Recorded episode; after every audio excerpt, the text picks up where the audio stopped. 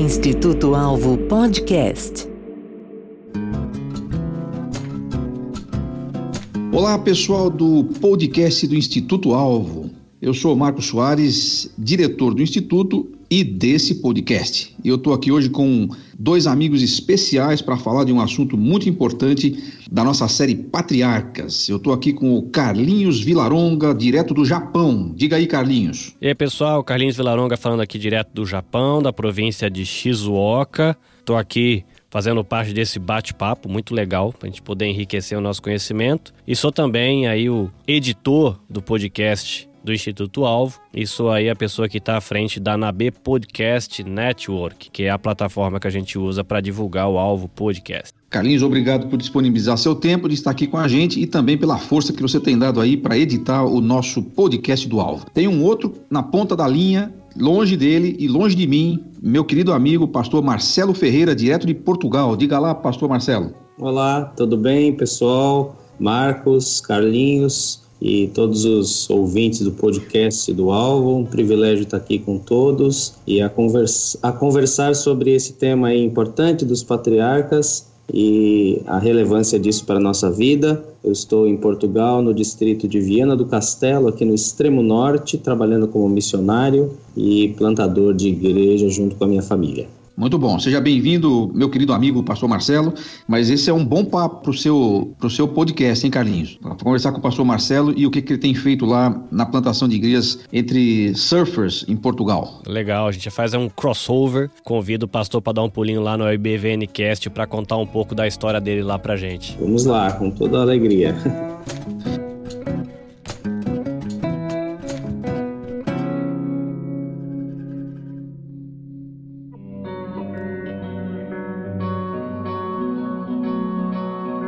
Então, pessoal, a gente está fazendo uma série no YouTube, no canal do Instituto Alvo, sobre os patriarcas. Esse ano eu comecei a minha leitura da Bíblia Diferentemente do que eu faço todo ano, eu raramente começo por Gênesis, eu começo sempre pelos, pelos livros poéticos, mas esse ano resolvi começar do começo. E fiquei bastante impressionado, mais uma vez, com a história desses homens. E a gente vai falar um pouquinho sobre eles. Na série, a gente está dividindo em quatro partes: falamos sobre Jó, Abraão, Isaac e Jacó. E hoje o nosso papo é sobre Jó, que, para surpresa de talvez de alguns, é um patriarca, certo? Primeira pergunta é essa: tá certo chamar o Jó de patriarca, Marcelo? Eu acredito que sim. O que nós lemos nas informações introdutórias do livro de Jó são hábitos de um patriarca, como por exemplo orar pela sua família, fazer sacrifícios em prol dos seus filhos. Não há menção de Israel ou do povo de Israel, então são indícios da vida patriarcal mesmo, de contemporâneos talvez de Abraão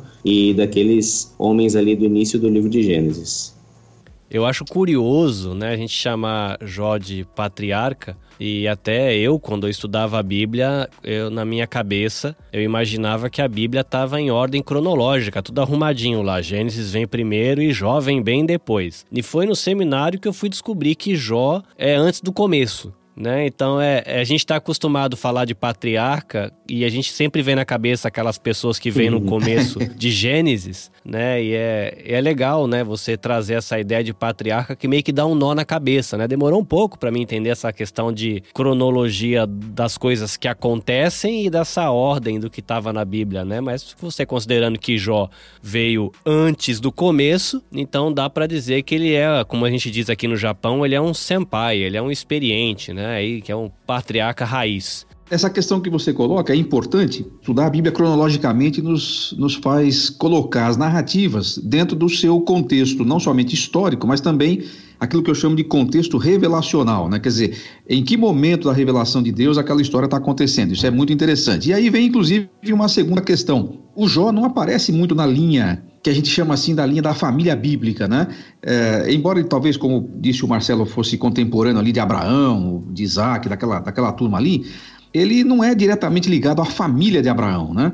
O que me leva a supor que a revelação de Deus que a gente tem registrada na Bíblia talvez seja parte, apenas parte, do que ele revelou de si mesmo aos homens nas épocas passadas. O que, que vocês acham dessa, dessa colocação? É possível que Deus tenha revelado mais, aliás, é quase que imperioso que Deus tenha feito isso, porque as coisas que os que os amigos de Jó e o que o próprio Jó falam de Deus, né, num momento em que não tinha nada escrito ainda, indicam que eles conheciam Deus de alguma fonte, né? Isso é uma coisa bem interessante de se pensar, né? É interessante pensar a forma ampla com que Deus se revela no mundo, conforme o próprio texto de Romanos já nos diz, no capítulo 1, a revelação geral expressa através da natureza, das obras da providência, na consciência humana, mas os amigos de Jó pareciam ter até uma consciência mais avantajada de quem era Deus quando eles expressam, por exemplo, pensamentos sobre a justiça de Deus, alguns insights até bastante elaborados, e o que nos diz que muito mais do que a família é, patriarcal que deu origem ao Messias, ah, muito mais pessoas tiveram acesso, seja pela tradição oral ou por alguma outra forma, de alguma espécie de conhecimento de Deus, de alguma espécie de revelação de Deus num tempo tão antigo. Sim, isso é, isso é bem interessante. Eu estou me lembrando aqui, por exemplo, do sacerdote Melquisedeque, né? Melquisedeque aparece lá, é um sacerdote do Deus Altíssimo, ele aparece e some até um tipo de Cristo, como vai ser falado lá em, em Hebreus, mas é, é um sujeito misterioso, né? Como é que ele pode surgir assim como um sacerdote do Deus Altíssimo? Ninguém sabe desse cara. Quem é que revelou Deus para ele, né? Existem coisas assim que são bem interessantes nesse começo aí, né?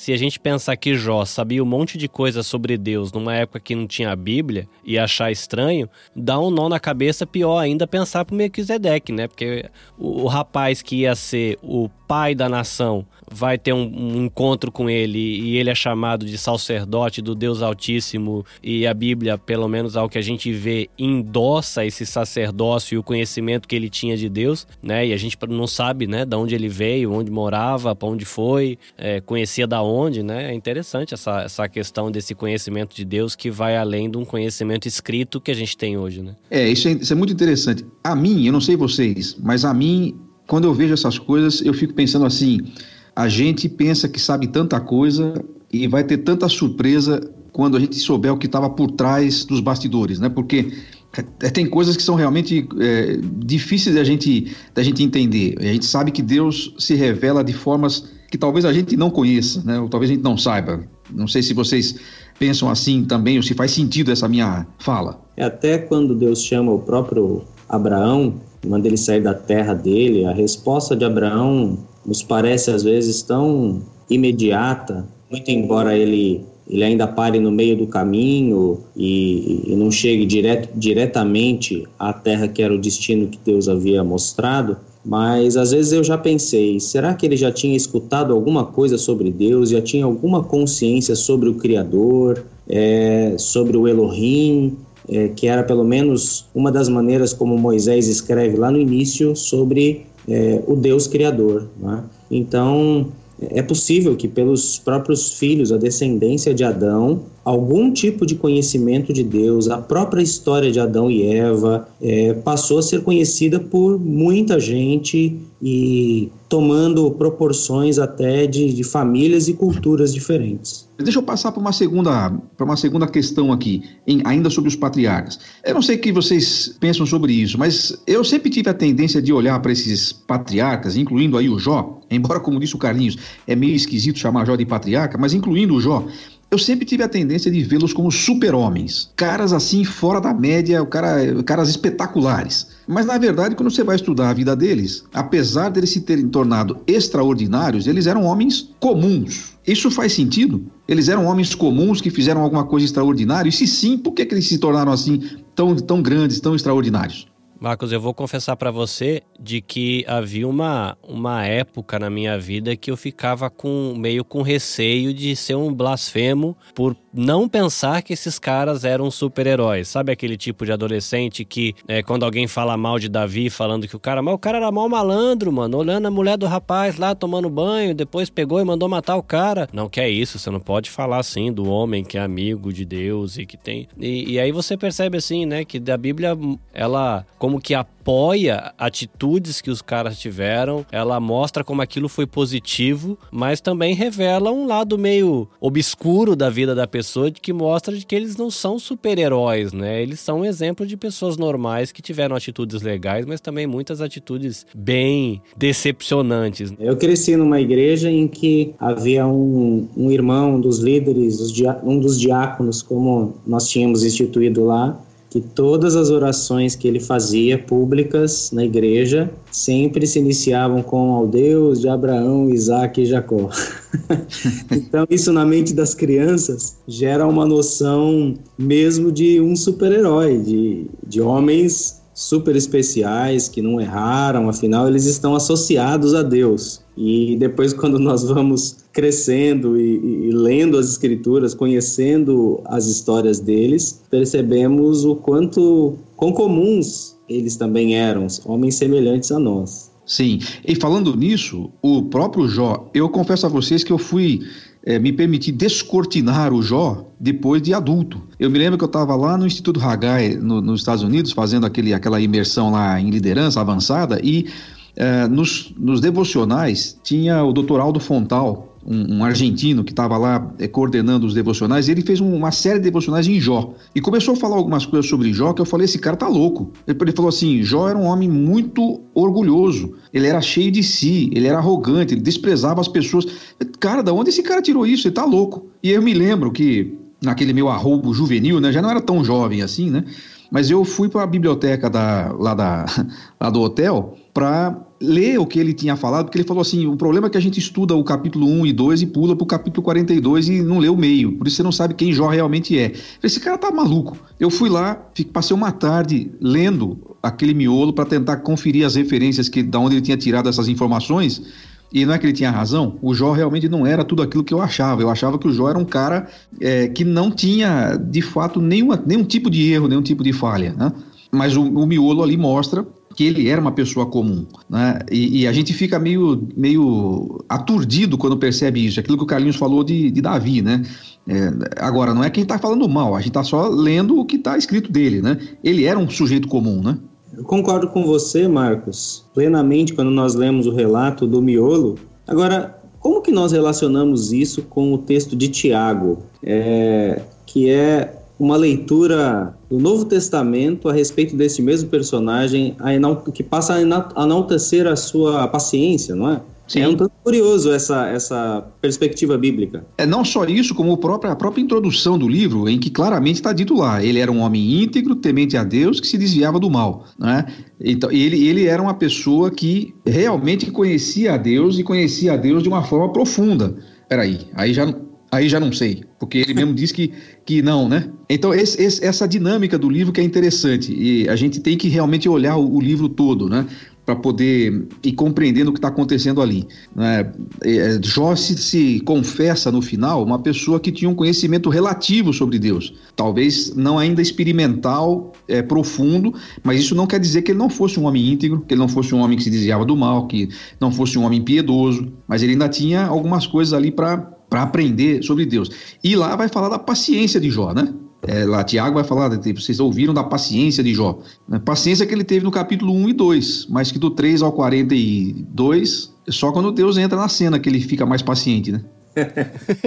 é, eu ouvi uma vez uma pessoa falar, né, até fazendo uma crítica a, ao rei Davi, né, mas e, e, e, crítica no sentido de, olha, o cara realmente pecou, a gente não pode ser inocente de, de achar porque a história do cara que é um, um exemplo, né, um herói da fé, achar que ele foi uma pessoa perfeita, né, o que a gente falou agora há pouco. Mas aí a pessoa trouxe uma ideia de como assim, imagina aquilo que vai pro resumo da lápide, né, fala assim, talvez você mesmo, pessoalmente, tenha na sua história umas pisadas de bola bem feia. E aquilo, você olhando só esse pontual, é um desastre. Mas qual que vai ser o resumo da sua história, né? Então, eu acho que você pensar também a vida de Jó, na vida dos outros patriarcas, tem um monte de pisada de bola, tem um monte de nota fora aí no meio da história desses caras. Mas quando você pega um resumão da história deles, e a Bíblia não deixa de ser um resumo da, da história, ainda que apontando algumas bolas fora, né? Mas tem esse resumo. Não, o cara foi paciente, o cara foi justo. Ah, mas ele pecou ali. Não peca. A Bíblia fala que todo mundo peca. Quem diz que não peca é mentiroso, né? Então faz sentido, né? Se relaciona com o outro da Bíblia, mas é interessante ver essa ideia do resumo, né? Agora, por outro lado, né? Se, o resumo da nossa história foi um desastre, a gente tem que se questionar se a gente é crente mesmo. é, agora você vê que coisa interessante, né? Também é outro assunto que daria muita, muito pano para manga, mas, mas juntando o que vocês falaram aí, é, eu creio que às vezes a gente vai se surpreender, por exemplo, lá no Tribunal de Cristo, com os critérios que Deus usa para chamar alguém disso ou daquilo. Porque para nós, o que, que é o homem íntegro, temente a Deus e que se desvia do mal? É o cara que praticamente não tem defeito, é um cara irrepreensível. Aí Deus que faz essa, essa, esse, esse julgamento desse jeito, é, vai, vai mostrar, pelo sofrimento que ele passa, que havia outras coisas ali que ainda precisavam ser corrigidas, que precisavam ser é, confrontadas, inclusive. E Deus não descarta Jó por causa dessas coisas, mas também não coloca ele num pedestal por causa da sua integridade, né? E enquanto o, o Marcelo estava falando de, de, de, Tiago, né, que cita a paciência de Jó, estava lembrando, por exemplo, do que Pedro fala sobre Ló, não confundir aí a, a, a consoante, né? Estou falando agora do Ló, o sobrinho de Abraão. O que, que a gente pode tirar de, de bom do que Ló fazia? Nem, nem, o que, nem o que ele falava era levado a sério na casa dele. Quando ele foi falar para pro, os genros e para as filhas para ir embora de lá que ia pegar fogo, eles começaram a dar risada, achavam que estava falando. Ninguém levava a sério o que ele falava. Ele estava morando em Sodoma e Gomorra, na porta lá da, da, da iniquidade. E, no entanto, lá em, lá em 2 Pedro vai falar que o, Jó, que o Ló, desculpa, agora é o Ló, era um homem injusto e que se afligia com o procedimento libertino daqueles, daqueles homens. Quer dizer, se eu ficar só com o relato de Gênesis, eu, vou, eu não vou aprender muita coisa com Ló. Agora, olha o, como é que Deus está olhando para o Ló. Ele tem uma perspectiva que às vezes a gente não consegue ver né, das coisas, tanto para elogiar quanto para é, dizer aquilo que talvez tem que ser criticado. Né? Exato, nós precisamos da compreensão bíblica completa, né? E, e, é como aquela regra simples de interpretação bíblica, a escritura interpreta a própria escritura, então, para isso nós temos também o Novo Testamento para trazer luz sobre essas histórias. Agora, uma, a, retomando um ponto que, que já foi falado sobre a, o defeito, de, os defeitos desses homens, é também é, algo muito, muito curioso perceber que a relação com Deus ela não se baseia apenas a partir do conteúdo ético de cada uma dessas pessoas, mas são histórias da fé. Né? Então eram homens imperfeitos mesmo, mas a narrativa deles é a narrativa da fé em meio às suas fraquezas, às suas pisadas de bola, como o Carlinhos é, esteve falando. Então muitos não crentes que é, não querem se achegar próximo da Bíblia por causa das experiências que tiveram com igrejas, com religiões. Ah, as pessoas fazem muita coisa errada, estão na igreja e tudo. E o fato é esse: os, os homens que Deus tem usado não é porque são perfeitos eticamente, mas porque são pessoas que se achegam a Ele pela fé. E eu acho que esse é um ponto importante na história dos patriarcas. Instituto Alvo Podcast. Mas eu queria ainda eh, colocar mais alguma coisa aí é, a respeito dessa história de Jó. De, daqui a pouco, na história de, de, do Jó, entram os amigos dele, depois que todo aquele tsunami passa pela vida dele, e chegam os amigos, eles ficam lá sete dias sentadinhos, quietinhos, e eu costumo brincar que se eles tivessem ficado desse jeito, eles teriam entrado para um manual de consolador padrão. Se importaram, vieram de longe, ficaram quietos. Quando eles abrem a boca, aí a coisa começa a se complicar. Porque entre as coisas que eles é, supostamente sabiam sobre Deus, na verdade não é que eles sabiam, mas é que eles tinham concluído sobre Deus, é que Deus tem meio que obrigação de abençoar o justo. E aí você sabe, lendo aqueles capítulos internos lá, que a maioria pula, mas você que está ouvindo o podcast aí, não deixe de ler capítulo, os capítulos internos, de 3 a 41 de Jó, porque é aí que você vai entender direito a história. Eles tinham essa ideia meio que uma teologia da prosperidade embrionária. O crente não fica doente, não tem dificuldade, não fica desempregado, não sofre. Só o perverso que sofre. E aí por isso que eles começam a acusar Jó de ter feito alguma coisa errada. Você está sofrendo é porque você é perverso. E o Jó ele também tem a mesma ideia. E ele não consegue encaixar o que está acontecendo na teologia que ele tem. Será que essa teologia do mérito já estava presente lá e, e, isso é o, digamos assim, o substrato de todo tipo de religiosidade. O que, que vocês acham sobre essa, sobre essa ideia? Na, na, no, no bojo daquela teologia está ali a graça com preço. É mais ou menos isso? Ou tem algo mais que eu não estou percebendo aí? O livro de Jó é um livro bastante denso.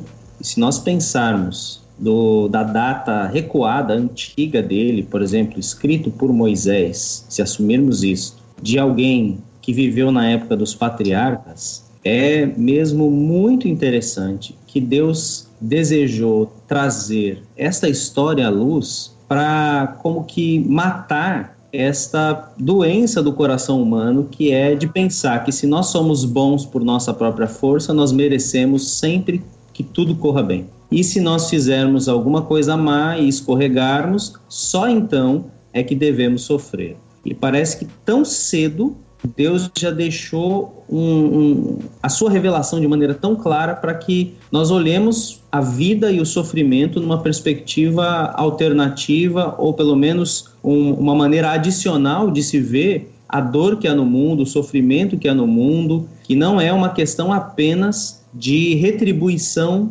punitiva nos, na vida terrena. Então, talvez isso, isso revele, sim, o substrato, como, como Marcos disse, de toda religiosidade. Eu vou fazer o bem, vou fazer sacrifícios, e então vou ser uma pessoa correta, ética, e tudo vai correr bem comigo. Então eu conquisto a minha justiça e conquisto minhas próprias bênçãos com minha força. E nesse caso, nós eliminamos a necessidade de um redentor. É, eu estava pensando justamente nessa questão das religiões, né? Eu vivo aqui no Japão, então eu sou um cristão mas eu convivo no trabalho diariamente com gente que é budista, com gente que é shintoísta, né? a gente convive no, no, na, na, vida comunitária da cidade com pessoas que são adeptas da teologia do Islã e tem mais chineses que tem da filosofia de Confúcio. Então, mas você começa a conversar com essa galera, você percebe que faz parte das religiões, né? Essa ideia do fazer o bem para ter o bem e se fizer o mal, você vai ter o mal.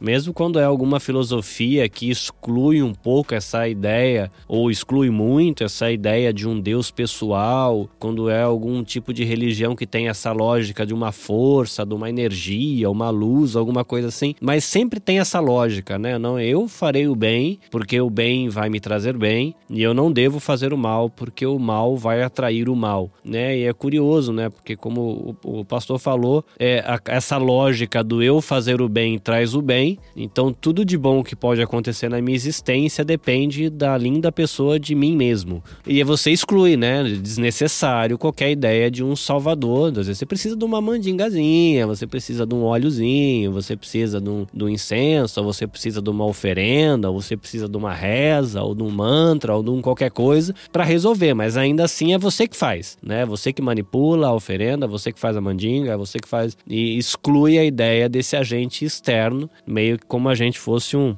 o próprio é, não temos necessidades do outro, né? A gente é autossuficiente para se virar com o que precisa, né? A religião é uma ferramenta que a gente manipula, né? ela não é um sinalizador de algo que está além da gente, sei lá, alguma coisa assim. Né? Algo que acontece aqui no norte de Portugal bastante são católicos que frequentam a missa aos domingos, mas que constantemente vão à bruxa no meio da semana para garantir que as coisas corram bem durante a semana ou durante o mês. Então, é uma tentativa constante de manipular os deuses é, e, a, e a justiça para que eles estejam livres de qualquer punição ou retribuição ruim e a tentativa de serem bons cidadãos. Então, a, a, a exigência ética é o escopo completo dessa religiosidade e não o encontro com Deus pessoal, enfim, e, e a compreensão de que a vida obtém mistérios que vão para muito além das nossas lógicas. É, é, bem, bem importante isso que vocês estão falando. Eu estou pensando aqui, eu sei que a gente não pode isolar o sofrimento e o contexto né, da narrativa de Jó do que ele vai falar. Até porque esse sofrimento, essa pressão que ele está sofrendo, essas perdas que ele sofreu, é que estão colocando para fora aquilo que está lá dentro. E o que ele está falando é justamente isso. De certa maneira, é, assim, usando a expressão que o, que o Marcelo usou, ele está tentando manipular Deus. Ele está falando: Deus, o senhor não está vendo quem sou eu? O senhor não sabe? O senhor está lidando com a pessoa errada. O senhor me fez de alvo, de, de, de alvo para as suas setas, mas o senhor mirou na pessoa errada. Não sou esse cara que o senhor precisa punir. Né? E ele vai assim, é, é numa, numa, numa, conversa meio manipuladora mesmo, né? tentando dizer: bom, Deus é, é, o Deus que eu quero, essa expressão muito comum hoje em dia, né? ele não usou essa expressão lá no livro, mas eu estou assim fazendo esse paralelo. Você escuta muita gente falando isso: ah, o meu Deus não é assim, o meu Deus não faz assim. E aí para a gente caminhar aqui para o final da nossa conversa, que está muito bom esse papo, a gente, nós temos que marcar mais um, hein? Acho que um só não vai dar. Mas esse, é, usando essa, essa, essas coisas que vocês falaram, é, como é que esse livro de Jó e essa, esse pensamento de que, na verdade, a gente tenta manipular Deus o tempo inteiro, mesmo estando na caminhada da fé, Será que isso aqui é expresso em alguns jargões? Eu andei pensando em alguns jargões que me, que me remetem a essa manipulação. Essa história do bênção pura. Eu quero o melhor de Deus para mim. Né? É coisa desse tipo. Ou até mesmo o conceito de bênção. Olha, chega no final do ano, ou mesmo na reunião de oração. Você já reparou os pedidos e os motivos de gratidão que as pessoas colocam? É, dificilmente tem a ver com qualquer outra coisa que não seja Deus me deu ou eu preciso de alguma coisa. Deus me deu ou eu preciso que Deus me dê. Dificilmente você vê alguém numa, numa reunião de oração ou numa hora de um testemunho sobre o que aconteceu sair do Deus curou minha filha, Deus deu um emprego, Deus me ajudou. Não estou dizendo que essas coisas não sejam bênção de Deus, mas será que essa experiência de Jó, na, na, na, sua relação com Deus, deveria ou poderia nos fazer aumentar, ampliar o nosso conceito de bênção? O que é o conceito de bênção que a gente tem? Será que é aquele negócio da manipulação de um Deus que eu controlo ou é alguma outra coisa? Entende onde eu estou querendo chegar? Não, eu estou sendo muito filosófico.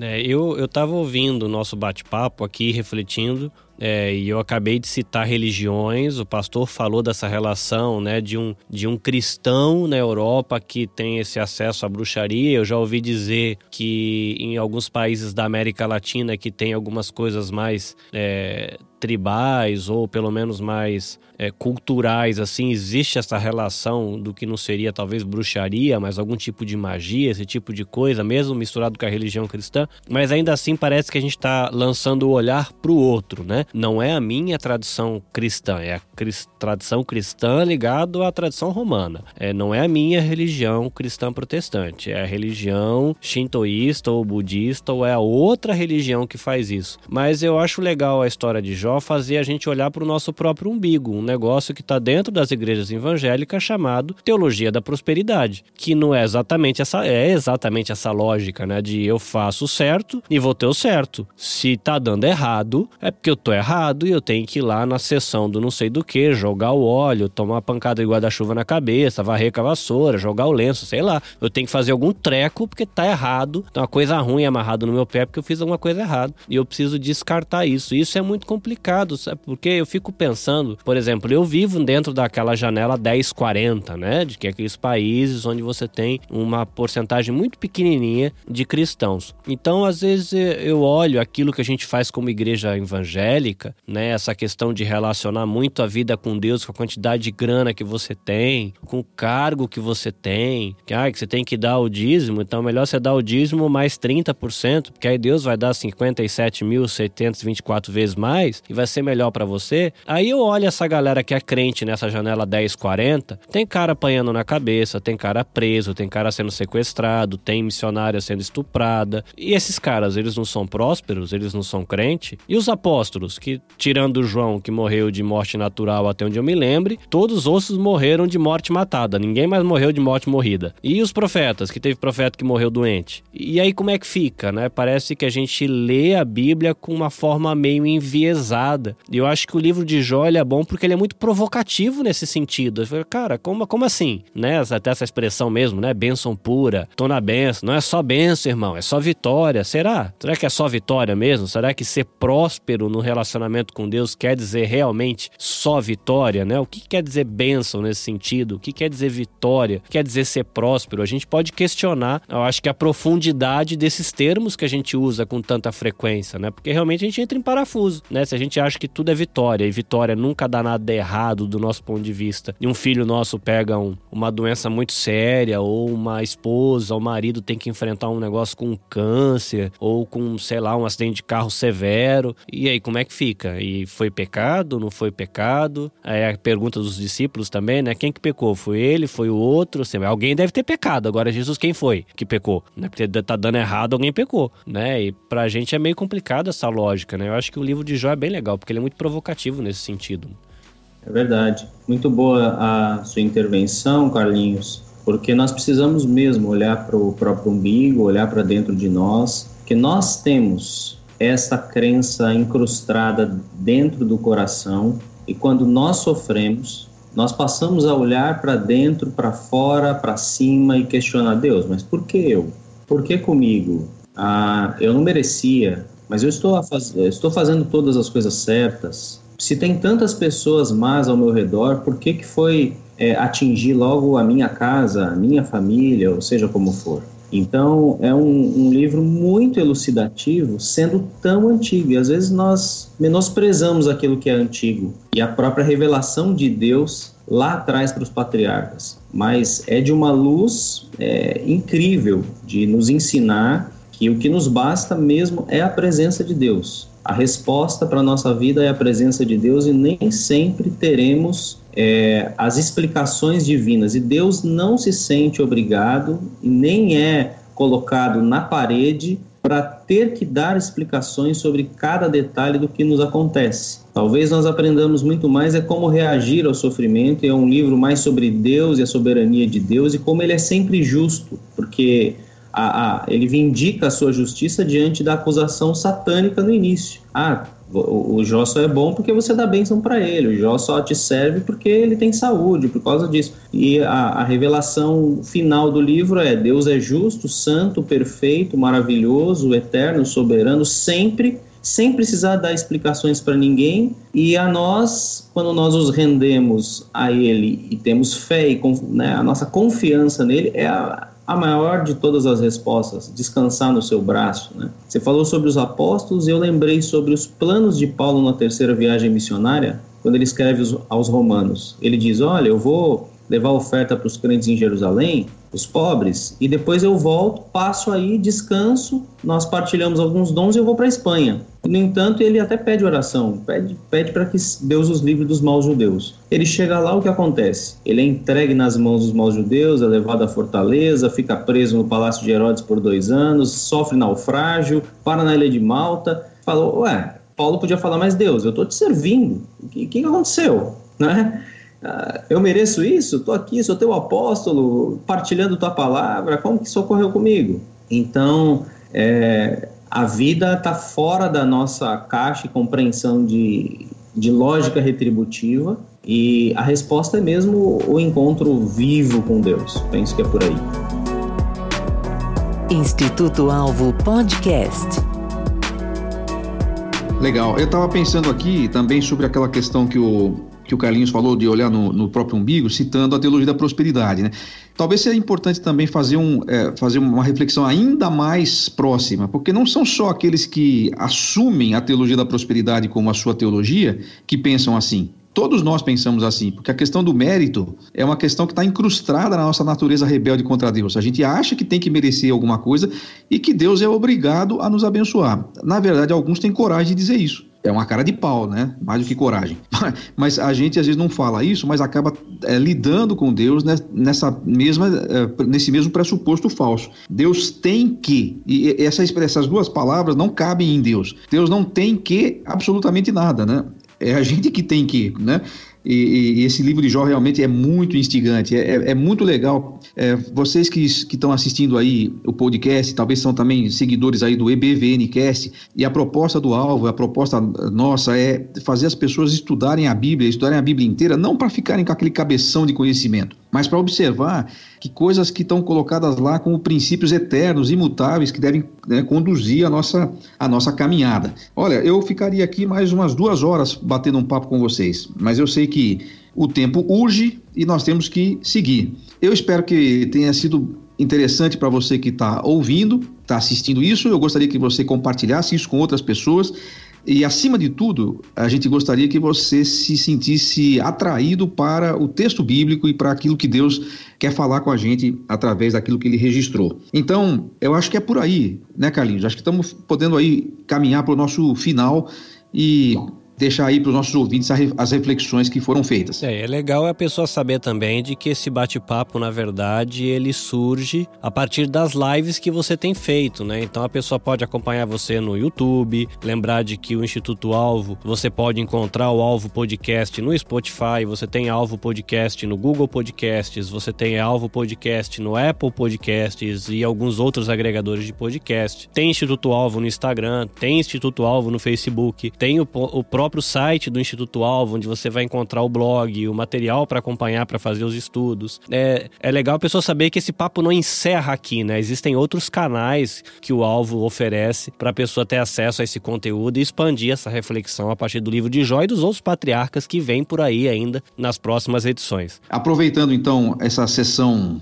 contatos, se alguém quiser saber mais sobre o ministério do, do Marcelo e família, a família Ferreira lá em Portugal, como é que faz para ter algum blog, algum site? Como é que faz, Marcelo, para entrar em contato com você, para pelo menos acompanhar o que você tem feito aí? Eu tenho o meu e-mail, que é prmarceloferreira@gmail.com para um contato mais pessoal específico. Nós temos uma conta no Instagram, que é a família.ferreira.pt de Portugal, e ali nós divulgamos algumas coisas que fazemos. Não é algo tão amplo, algo um pouco mais é, comedido, digamos, pelas questões de, de compreender o uso das redes sociais aqui na Europa, aqui especialmente em Portugal. Mas ali podemos ter uma ideia daquilo que fazemos. E temos um site institucional que apresenta a nossa família, então é www.familiaferreira.org. Então vamos lá, famíliaferreira.org é o site, famíliaferreira.org, no Instagram família.ferreira.pt vocês são é, missionários ligados a alguma organização ou como é que vocês estão aí em Portugal? Somos missionários ligados à agência CEPAL, servindo pastores e líderes. A CEPAL antes era ligada à OC, né, Estados Unidos e global, mas já se tornou uma agência independente também. Fazemos parte da equipe CEPAL Portugal. Muito bom, muito bom. Olha, foi um prazer recebê-lo aqui. Eu espero contar com você nos próximos podcasts, quando a gente vai falar um pouquinho sobre Abraão. Essa série que o Carlinhos citou lá no YouTube do Instituto Alvo chama-se Patriarcas. São quatro estudos, o primeiro já está no ar, Jó encontrando Deus apesar do sofrimento, e a próxima será Abraão encontrando Deus apesar da espera. A gente vai trabalhar um pouquinho a vida desse outro gigante da fé mas que era uma pessoa comum, como a gente falou. Gente, muito obrigado. Obrigado, Carlinhos, pela sua disponibilidade, pelo seu empenho, dedicação nesse trabalho. Conheça os podcasts também ligados ao Nabecast. E obrigado, Marcelo. Sei que você tem bastante coisa aí para fazer hoje, mas disponibilizou esse, esse tempo para estar com a gente. Muito obrigado. Obrigado a todos que estão nos ouvindo. Compartilhem e entrem em contato com a gente. Um abraço a todos. Carlinhos, suas palavras finais. É isso aí, gente. Carlinhos Vilaronga, o meu Sayonara aqui do Japão. E se você quiser saber mais, tanto dos projetos que têm relação com o Instituto Alvo, como outros podcasts que a gente produz, nabecast.jp o blog, nabecast.jp Instagram, nabecast.jp Facebook. E você vai conhecer outros projetos que a gente tem desenvolvido aqui na NAB Podcast Network. Até a próxima. Marcelo, sua despedida. Foi um prazer participar com vocês aqui, especialmente com esse grande amigo que é o Marcos, alguém que eu admiro e que sempre sou beneficiado pelas suas é, palavras, seus ensinos, suas, seus estudos escritos e poder então conversar junto com o Carlinhos sobre esse conteúdo tão relevante da vida que é conhecer a Deus em meio à luta, em meio ao sofrimento. Eu espero que isso tenha abençoado a vida de todos os ouvintes. Valeu, pessoal. Um abraço e até a próxima.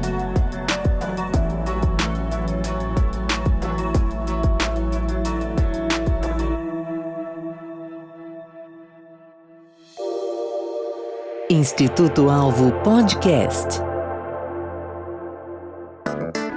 Este podcast é uma produção da NAB Podcast Network. Para saber mais, acesse nabcast.jp ou busque nas redes sociais nabcast.jp no Facebook ou Instagram.